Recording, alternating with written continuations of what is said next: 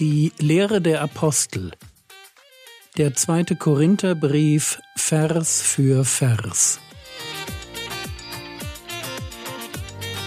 Theologie, die dich im Glauben wachsen lässt.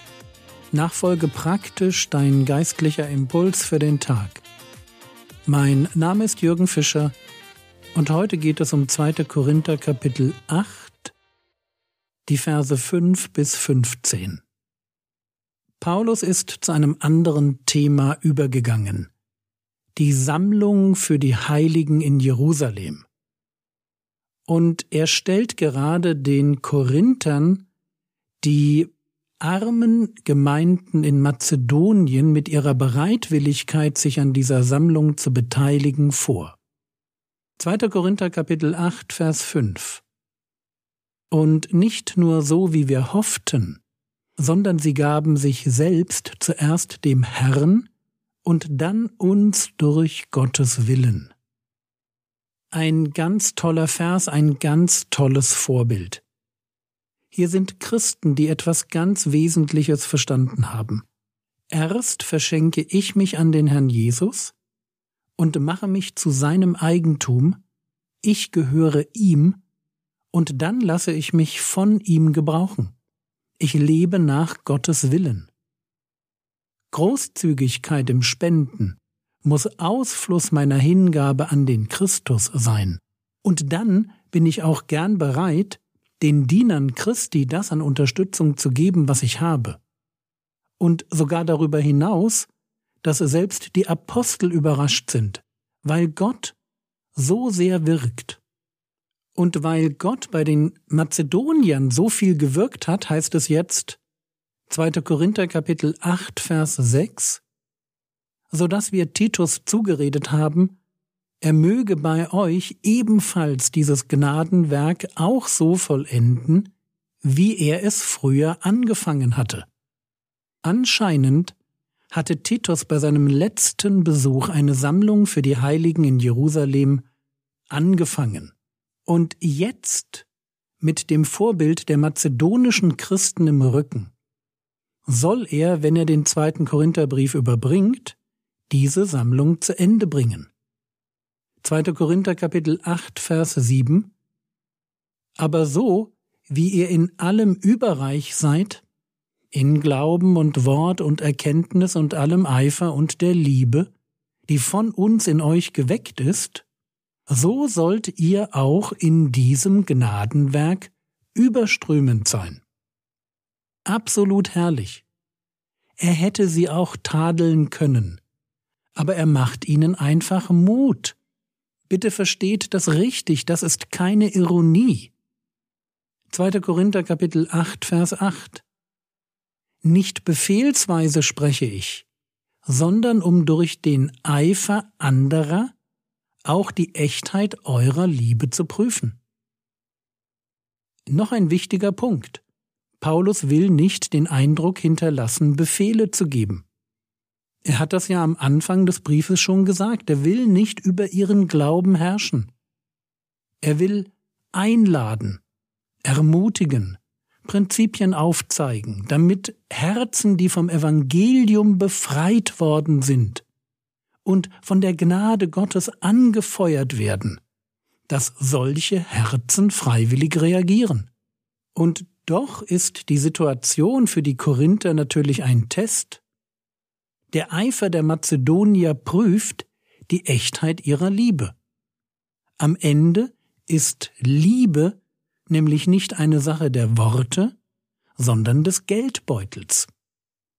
2. Korinther Kapitel 8 Vers 9 denn ihr kennt die Gnade unseres Herrn Jesus Christus, dass er, da er reich war, um euretwillen arm wurde, damit ihr durch seine Armut reich wurdet.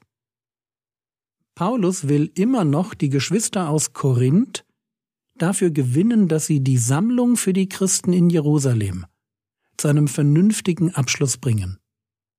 Und nachdem er ihnen die armen Christen aus Mazedonien als Vorbild präsentiert hat, nimmt er jetzt den Herrn Jesus selbst. Und das Argument geht so. Wenn wir von Gott völlig unverdient so viel Gnade empfangen haben, wie können wir dann weniger großzügig den Bedürfnissen unserer Geschwister begegnen? Wie passt halbherziges Spenden zum vollen Einsatz des Herrn Jesus für uns? Jesus war reich und damit ist die Herrlichkeit gemeint, die der Sohn hatte, bevor er sich auf das Himmelfahrtskommando Schöpfung eingelassen hat. Es heißt in Johannes Kapitel 17, Vers 5, Und nun verherrliche du, Vater, mich bei dir selbst, mit der Herrlichkeit, die ich hatte, ehe die Welt war. Wenn es hier heißt, dass Jesus arm wurde, dann ist nicht das Finanzielle gemeint. Er war wahrscheinlich nicht ärmer als andere Juden seiner Zeit. Ökonomisch ging es ihm wahrscheinlich ganz durchschnittlich. Aber er wurde arm im Blick auf seine Herrlichkeit, vor allem durch die Inkarnation, durch die Menschwerdung. Philippa Kapitel 2, die Verse 6 bis 8. Der in Gestalt Gottes war und es nicht für einen Raub hielt, Gott gleich zu sein. Aber er entäußerte sich und nahm Knechtsgestalt an, indem er den Menschen gleich geworden ist und der Gestalt nach wie ein Mensch befunden, erniedrigte er sich selbst und wurde gehorsam bis zum Tod, ja zum Tod am Kreuz. Gott, das Wort, wählt die absolute Niedrigkeit menschlicher Existenz bis hin zum Tod am Kreuz.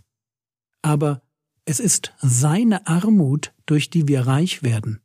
Bitte, auch dieser Reichtum hat nichts mit Geld zu tun. Die Mazedonier waren arm geblieben, auch nach ihrer Bekehrung. Wahrscheinlich haben sie materiell gesehen durch ihre Bekehrung sogar verloren. Aber durch Jesus sind sie reich. Es heißt hier, damit ihr durch seine Armut reich wurdet. Wir sind schon reich, geistlich. Und wenn wir anschauen, wie Gott selbst sich entleert, wie er alles gibt, damit Menschen gerettet werden können, dann dürfen wir genauso für andere Christen unsere Geldbeutel leeren. Das wäre irgendwie logisch. 2. Korinther Kapitel 8 Vers 10 Und ich gebe hierin eine Meinung ab, denn das ist euch nützlich, die ihr nicht allein das Tun, sondern auch das Wollen vorher angefangen habt, seit vorigem Jahr. Toll, wie Paulus einfach das lobt, was lobenswert ist, und es ihnen ein Stück weit überlässt, selbst zu überlegen, wie ihnen das ganze Projekt Sammlung das sie ja schon angefangen hatten, noch zum Nutzen werden kann. 2. Korinther Kapitel 8, Vers 11 und 12. Nun aber vollendet auch das Tun, damit wie die Bereitwilligkeit des Wollens, so auch das Vollbringen da ist, nach dem, was ihr habt. Denn wenn die Bereitwilligkeit da ist, so ist sie willkommen nach dem, was sie hat und nicht nach dem, was sie nicht hat. Das ist hier der einzige Imperativ. Vollendet auch das Tun. Bringt zu Ende, was ihr angefangen habt, damit nicht am Ende die langsame Ausführung der Sammlung die Echtheit ihrer ursprünglichen Bereitwilligkeit in Frage stellt. Interessant, dass er von ihnen dabei nur verlangt, dass sie spenden nach dem, was sie haben. Er verlangt von ihnen nicht, dass sie, wie die Mazedonier, über das hinaus gehen, was sie haben. Am Ende geht es Gott eh um das Herz. Hier wird übrigens schön deutlich, dass es im neuen Bund nicht den Zehnten gibt. Man gibt nach dem, was man hat. Die Frage im neuen Bund lautet nicht, was muss ich Gott geben? sondern wie viel will ich für mich behalten? Wir sind Verwalter. Es geht um die Frage, wie kann ich mit meinen Möglichkeiten, und dazu gehört eben auch Geld, Wie kann ich mit meinen Möglichkeiten Reich Gottes voranbringen? Und jetzt steht es bei den Korinthern, sich zu fragen, was ihre Bereitwilligkeit wert ist. Denn Bereitwilligkeit ohne Vollbringen, also der Vorsatz ohne die Umsetzung, das ist, was niemand gut findet. Ich wollte ja mein Zimmer aufräumen. Super, aber du hast es nicht gemacht. 2. Korinther Kapitel 8, die Verse 13 bis 15. Denn das sage ich nicht, damit andere Erleichterung haben, ihr aber Bedrängnis, sondern nach Maßgabe der Gleichheit. In der jetzigen Zeit diene euer Überfluss dem Mangel jener, damit auch der Überfluss jener für euren Mangel dient, damit Gleichheit entsteht. Wie geschrieben steht, wer viel sammelte, hatte keinen Überfluss und wer wenig sammelte, hatte keinen Mangel. Paulus weiß wahrscheinlich, was den Korinthern hier so jetzt durch den Kopf geht. Und es könnte die Frage sein, soll ich jetzt Hunger leiden und mein sauer verdientes Geld spenden, damit andere im Luxus leben können? Und hier wird es noch einmal deutlich, was eben schon gesagt wurde. Paulus will, dass sie nach dem spenden, was sie haben. Es geht nicht darum, dass sie Bedrängnis leiden. Die Mazedonier sind zwar tolle Christen, aber die Korinther müssen sich an ihnen und ihrer Spendenfreudigkeit kein Vorbild nehmen. Das Prinzip, das der Sammlung zugrunde liegt, ist Gleichheit. Wer seinen Überfluss als Christ mit anderen Christen, die Mangel haben, teilt, der handelt in Übereinstimmung mit einem göttlichen Prinzip. Ein Prinzip, das sich schon im Alten Testament findet. Dort heißt es, Wer viel sammelte, hatte keinen Überfluss, und wer wenig sammelte, hatte keinen Mangel. Hier zitiert Paulus 2. Mose 16. Das ist die Erfahrung, die die Israeliten beim Sammeln des Manna gemacht hatten. Und er wendet diese Erfahrung auf den neuen Bund an.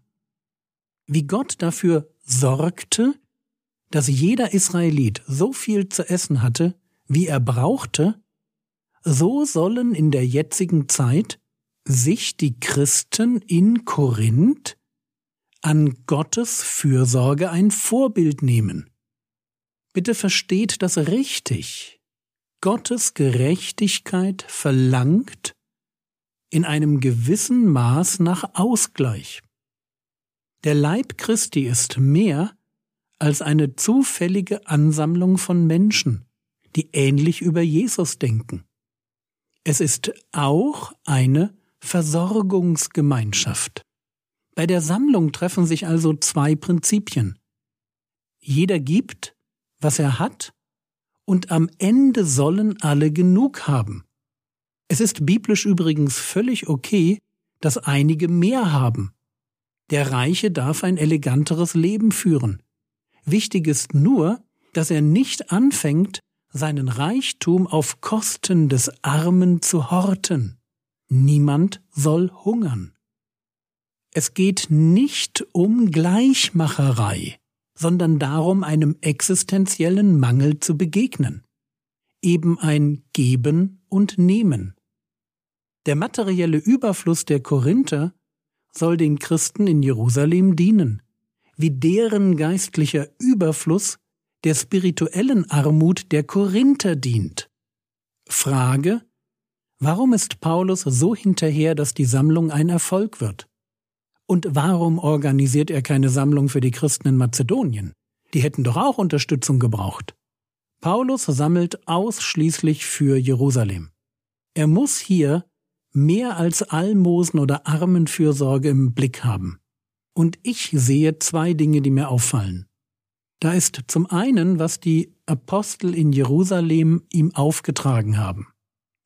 Galater 2, Vers 9 und 10 Und als sie die Gnade erkannten, die mir gegeben worden ist, gaben Jakobus und Kephas und Johannes, die als Säulen angesehen werden, mir und Barnabas den Handschlag der Gemeinschaft, damit wir unter die Nationen gingen, sie aber unter die Beschnittenen.